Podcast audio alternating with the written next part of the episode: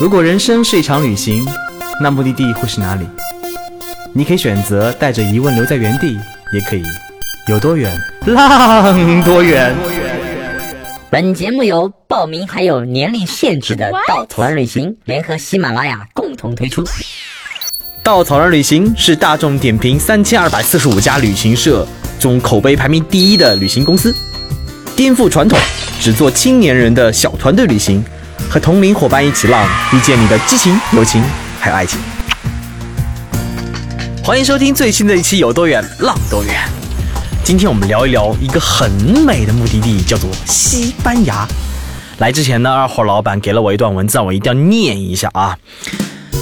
阿赫马尔王大手一挥，奇迹般的阿尔罕布拉宫在七百多年前拔地而起，留给世人无法复刻的绚丽宝藏。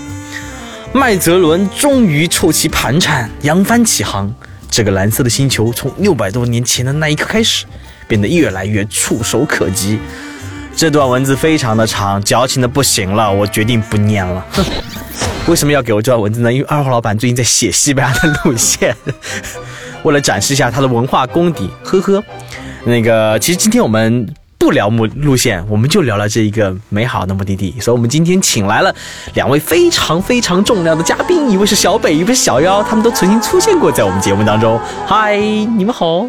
呃，大家好，我是小北，我并没有出现在这档节目过程中。哎呀，道哥忘了。Hello，我是小妖，我确实已经出现过了。为什么要请他们俩来呢？其实我们还有一个很重要的人物，叫做大饼妖。啊，大饼瑞。为什么叫大饼瑞？其实他自己自己一直叫自己叫迷你瑞，但是呢，我们一直叫他大瑞。最近我觉得他的那个 越来越大了。什么叫大饼瑞？嗯，去年的时候呢，道哥和小北、小妖、大饼瑞四个人一起一男三女奔赴了伊比利亚半岛，在西班牙跟葡萄牙浪了整整的二十三天。所以今天呢，我们就正好来聊一聊在西班牙发生的那些特别好玩的事情。为什么今天大饼瑞没有在呢？因为大饼瑞去非洲当非洲黑人啊，不不对，那 个去非洲带队去了，正在晒成一张黑色的大饼。他现在正在埃及那个在法老金字塔下面讲述着如何成为大饼啊，不是不对，如何成为法老不对，如何那个成为泱泱五千年历史大国的故事。反正他聊西班牙，要聊大饼了。反正大饼人不在，怎么黑他都是一个好的事情。大饼人现在一定打了个喷嚏，然后震到了法老们。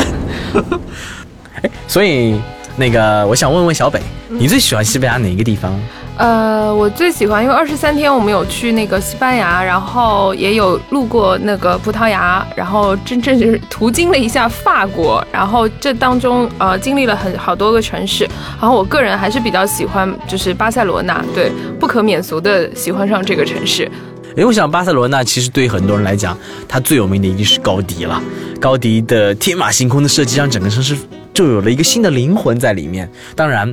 我们既然作为一个走肾不走心的节目，我们不聊那些景区呀、景点呐、城市风景啊，我们聊一聊在巴塞罗那发生特别好的事儿。第一件事就是一个关于养肝护肝的故事。呃，这可能也是我比较喜欢巴塞罗那的原因吧。然后，首先第一个，我觉得它毕竟是一个呃国际大城市，所以它其实各方面生活啊，各方面都很方便。然后第二呢，是它具备了我最喜欢的因素，就是喝酒。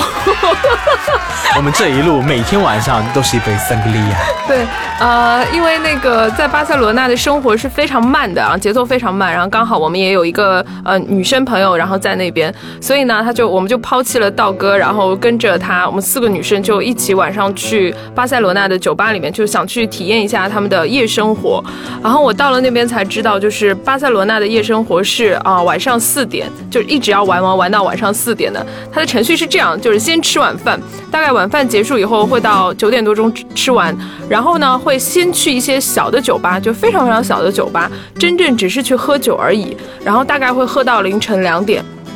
然后到了两点之后，呃，再会去第二场，就是会去就是跳舞的地方，会比较激烈的地方，然后一直会玩到呃凌晨四点。然后当时当地的朋友这样告诉我，我们都很兴奋啊，就女生嘛，就等着被撩，你知道，在旅行的路上，尤 其是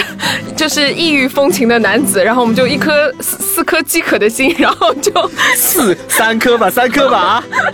我那时候正在暴走呢。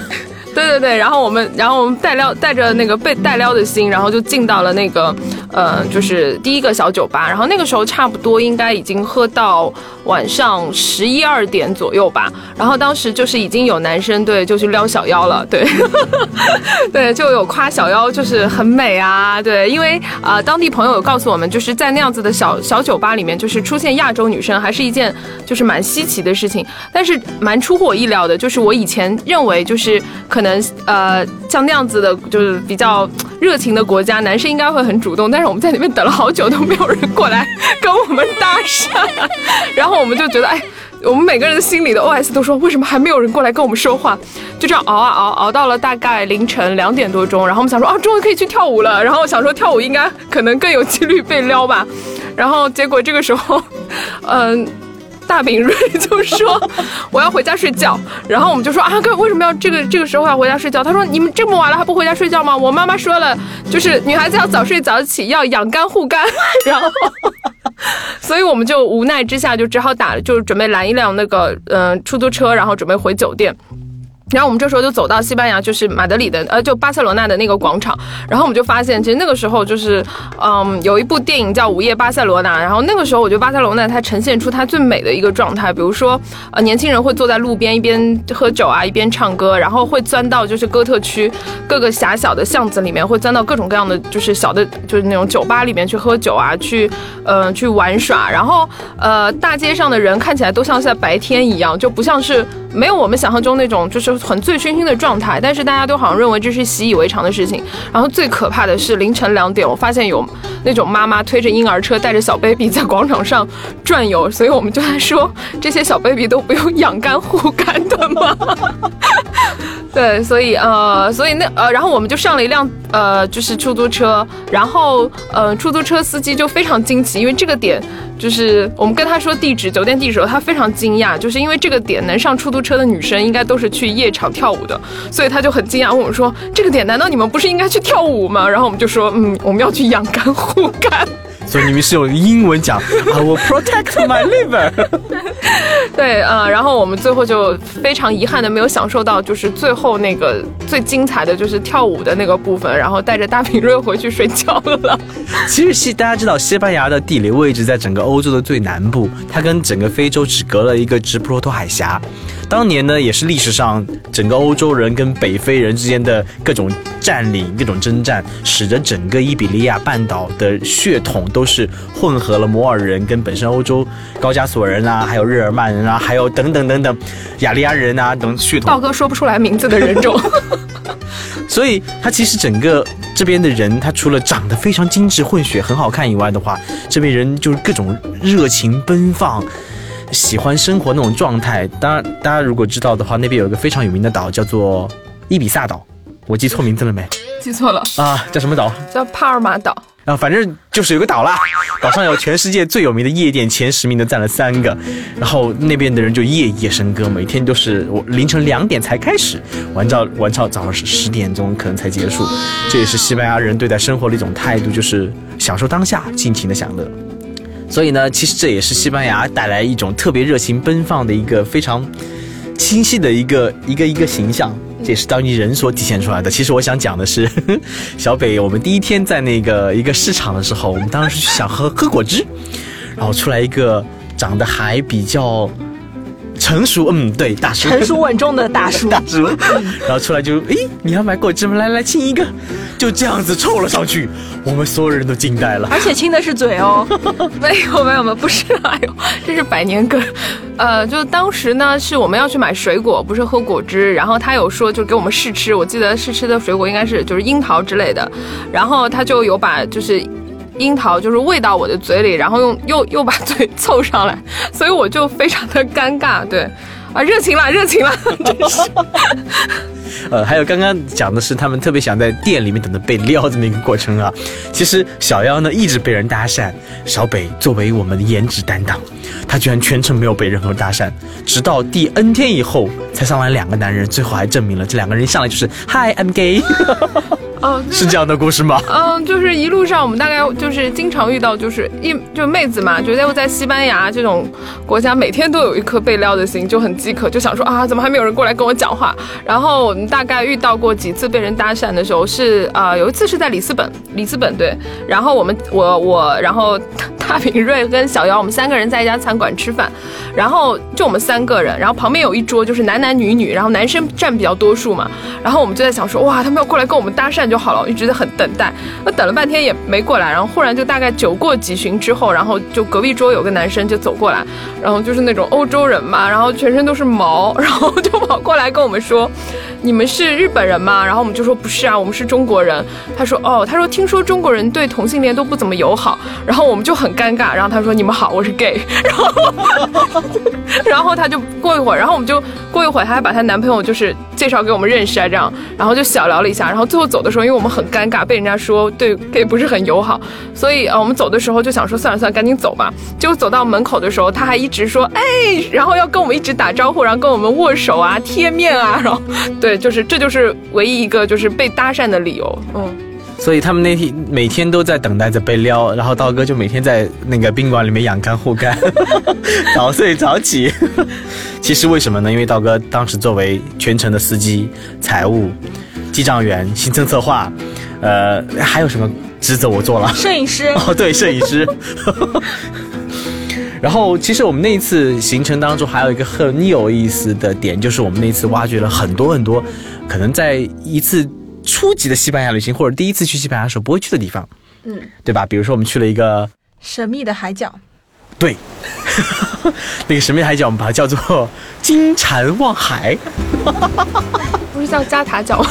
对 对对，其实那个地方在那个整个西班牙的东南部，叫加塔角的地方。然后也是我们那段，我们刚刚从巴塞罗那出来以后，到了瓦伦西亚，然后又到了那个加塔角，然后刚看到海的一瞬间，哇，湛蓝地中海简直美爆了。然后那个地方的话有块大石头，当时是谁说了一句？哎，这个东西如果在放在中国的话，它早就变成了一个景点。然后看那个石头的造型呢，它又很像一只蟾蜍，所以我们就给它起了一个很好听的名字，叫金蟾望海。所以我们四个人在那边特别二的就开始歪歪。大家好，欢迎来到中国旅行团。我们来这个目的地叫做金蟾望海，看那块石头有没有像金蟾呢？好冷啊！好，除了这里那个是一个很小的目的地以外，我们还去了一个非常非常同样是海，我们去了大西洋的一个非常酷的神秘海岸。嗯，这个我觉得是得佩服道哥的这个这个对路线的这个挖掘能力啊，因为他是我没有记错的话，那个其实很少有人去，然后一般是当地人都很少，大概只有一些就少量的年轻人会在那边就是下到那个海滩上去，因为他是要从一个很陡峭的这个山崖下面，然后要要爬下去，然后道哥就是发挥了他的聪明才智，然后找到了这个点，跟我们说一定要去，然后要爬山，然后我们讲说好吧，然后就爬吧，结果那天我我我把爬山这件事情过于就是低估了，然后还穿了一条裙子，然后在那里爬，对，就走光走的一塌糊涂的爬，然后但是那个路虽然很艰辛，但是爬下去的时候就看到那个很静谧的一个就是大西洋的感觉，还是非常非常棒，对。是呢，所以小北在那儿痛哭了二十分钟，对吗？那个时候他一定以为自己是韩剧女主角，然后就在想我要跳还是不要跳。哎，我们不是海滩站着，怎么跳下去了呢？其实有的时候，当面对着大自然，因为那个地方有很多光怪陆离的那种怪石头，当时那个大西洋的海浪又非常的大，它冲打着海岸，冲打那种岩石的时候，那种壮观会让你心胸一下子放开，而且整个地方没有一个人，我们就拥有了一整片私人海滩，在海滩上望着那些大西洋的海浪打冲打着海，那个海岸线那种感觉是非常非常的，那一瞬间你就释然了。所以我想小北那时候流下的眼泪，应该是对某种过去的再见吧，还是说因为没有人给你搭讪 我觉得这里可以解释一下，就是我觉得它颠覆了就是大家对于海滩的理解。大家可能现在想到的海滩，可能就是阳光、沙滩、棕榈树，然后比比基尼、海浪仙人掌，外婆澎湖湾。然后，但是我觉得那个海滩它是一个非常原生态的，然后甚至是有一些狂野的，然后它没有任何的人工的设施。然后我们在那里应该是有遇到一对夫妻在那边扎营，然后其他就什么都没有，然后是一些陡峭的，呃，一些礁石啊，它是一个。就是非常非常野生环境下的原生环境下的一个海滩，然后你才知道说哦，真的大自然的功力它是来源于这样子一个状态，而不是来源于像什么给你一个沙滩，然后让你去潜水啊，就根本不是这样的，它是一个真正原始状态的一个一个海滩。而且在前两天我们在看地中海的时候是非常平静的，然后柔美的，但是一看到大西洋那种。很很狂野的那个状态，我觉得还是比较颠覆我们就所有人想象中的那个海滩的样子。嗯，可是没有解释为什么你会热泪盈眶呢？关你屁事啊！好了，他其实就想跳过这个 EX 的事情了。好吧，我们忘记这件事情，我们说说另外一个大平瑞热泪盈眶的故事。呃，我们当时到了塞维利亚，因为整个安达卢西亚也是西班牙的南部呢，它是。很多的吉普赛人生活的地方，在一两百年前，因为大家知道吉普赛人的颠沛流离，所以呢，他们用一种方式来表达自己的情感，就是用了一种舞蹈。这种舞蹈后来他们会在咖啡馆里演出，然后用来表达他们对生活的那种热爱。这种舞蹈后来就被命名为 flamin flamingo。我发音发对了吗？错了，是 flamingo。flamingo。flamingo 是火烈鸟的意思。因为其实我们经常会看到的 Flamingo 的演出呢，是那种很大型、很多人的演出，就特别热情、洋溢、奔放。其实真正的 Flamingo 是对生命的一种热爱的书写，它其实饱含了它的辛酸的历史跟血跟生活。所以真正的 Flamingo 在西班牙流行跟演出的是非常小的一个咖啡馆或者小酒馆，就一把吉他、一个唱歌的歌者，还有一个舞者。那舞者用用非常重的力量在表达他对那种。自己生活对美好生活的向往，所以我们当时去了一个非常有名的叫做 Flamingo 的一个博物馆，它名字它其实是一个很小酒馆，只能坐一百个人。我们去了以后，当时我记得特别清楚，我右边来了两个是可能刚到塞塞维利亚的年小年轻，那个女孩子从头到尾在干嘛呢？在写明信片。哎。然后呢，我我就看了看我的左边，哇，大冰瑞从头哭到尾，我整个人就震撼住了，就是左边的哭跟右边的那种那种完全不在状态的状态。但是说实话，真的非常非常震撼那段 flamingo。嗯，呃，我觉得那段 flamingo 也是，呃，就是我们之前想象的也没有想到那么震撼，就想着来这里应该要去看一下嘛。对，然后那天晚上我们就想说那就去吧，然后去了以后我们就发现，哎，当那个舞者开始唱歌，就大饼。大敏锐是因为那舞者开始唱歌的时候，他那种，嗯，就是凄厉的歌声，然后悲伤的情感一下就把他就大敏锐给融化了，所以他就一直哭，一直哭，就是哭到不能自已。然后 虽然我也觉得挺震撼，当然没有大敏锐那么感性啦。对，呃，然后我觉得在那个舞蹈当中，你可以看到，就是其实你可以看到很多舞种的影子，对，然后也可以看到他们对于就是吉普赛人对于艺术的。天分，我相信就是每一个去看过，就是假如你有机会你去那个塞维利亚看过现场的人，都会被这个东西给震撼到。所以当时我们看完的时候，我们当时四个人就当下马上决定再去小酒馆里，就是挑，因为塞维利亚有很多很多小酒馆，你可以到任何一家小酒馆里，它都有那种 flamenco 的演出，因为本身那个地方是发源地嘛，所以它有很多就是民间艺人会在那边演出。所以我们当时四四个人就决定说，马上找一家小酒馆再去看一次。所以我们就来到了一个叫梅。煤场啊，对，就是他所谓的煤场，就是一个非常非常 local 的一个小酒馆，然后那边都是当地人，就是你可能买一杯啤酒或者是什么酒，你就可以坐在那边，然后会有人唱歌，然后会有人跳舞，然后那个跳舞的男生长得非常帅，对，但是他跳起舞特别妖娆，对，特别妖娆，是呢，衬衣都崩开了。三个扣子。然后我后来才知道，那个唱歌的老头，就是因为他唱歌是一个花白头发的老头。然后我之前就是我我我我我们一直在说，这个人一定是大师吧，大师级别的才会就是这样唱啊，唱的这么好。然后后来我有跟我去过西班牙的朋友就是聊过，然后我们还对过照片，发现那个老头就是在塞维利亚大教堂门口卖熏香的 老头。对，就是他们其实没有我们想象中说非得是艺术家，非得是一个歌手才会去。就是去表演这种艺术，可能就是一个当地人，然后他对于他就是想要去唱歌了，然后他就会在这样子的小酒馆做演出。对，这里要插播一段非常不生硬的广告，就是刚刚我们所所说的小北热泪盈眶的海滩，还有大冰脸热泪盈眶的博物馆，我们都会在我们这次的路线当中去到哦。而且我们还除了看一段演出以外，还安排大家学习一次，了解一下什么是真正的 flamingo。道哥真的好生硬啊！说好了，我们不做广告的，那 好吧，其实被二号老板逼的啦。这是一个严肃的旅行类节目。这是一个只走肾的访谈节目。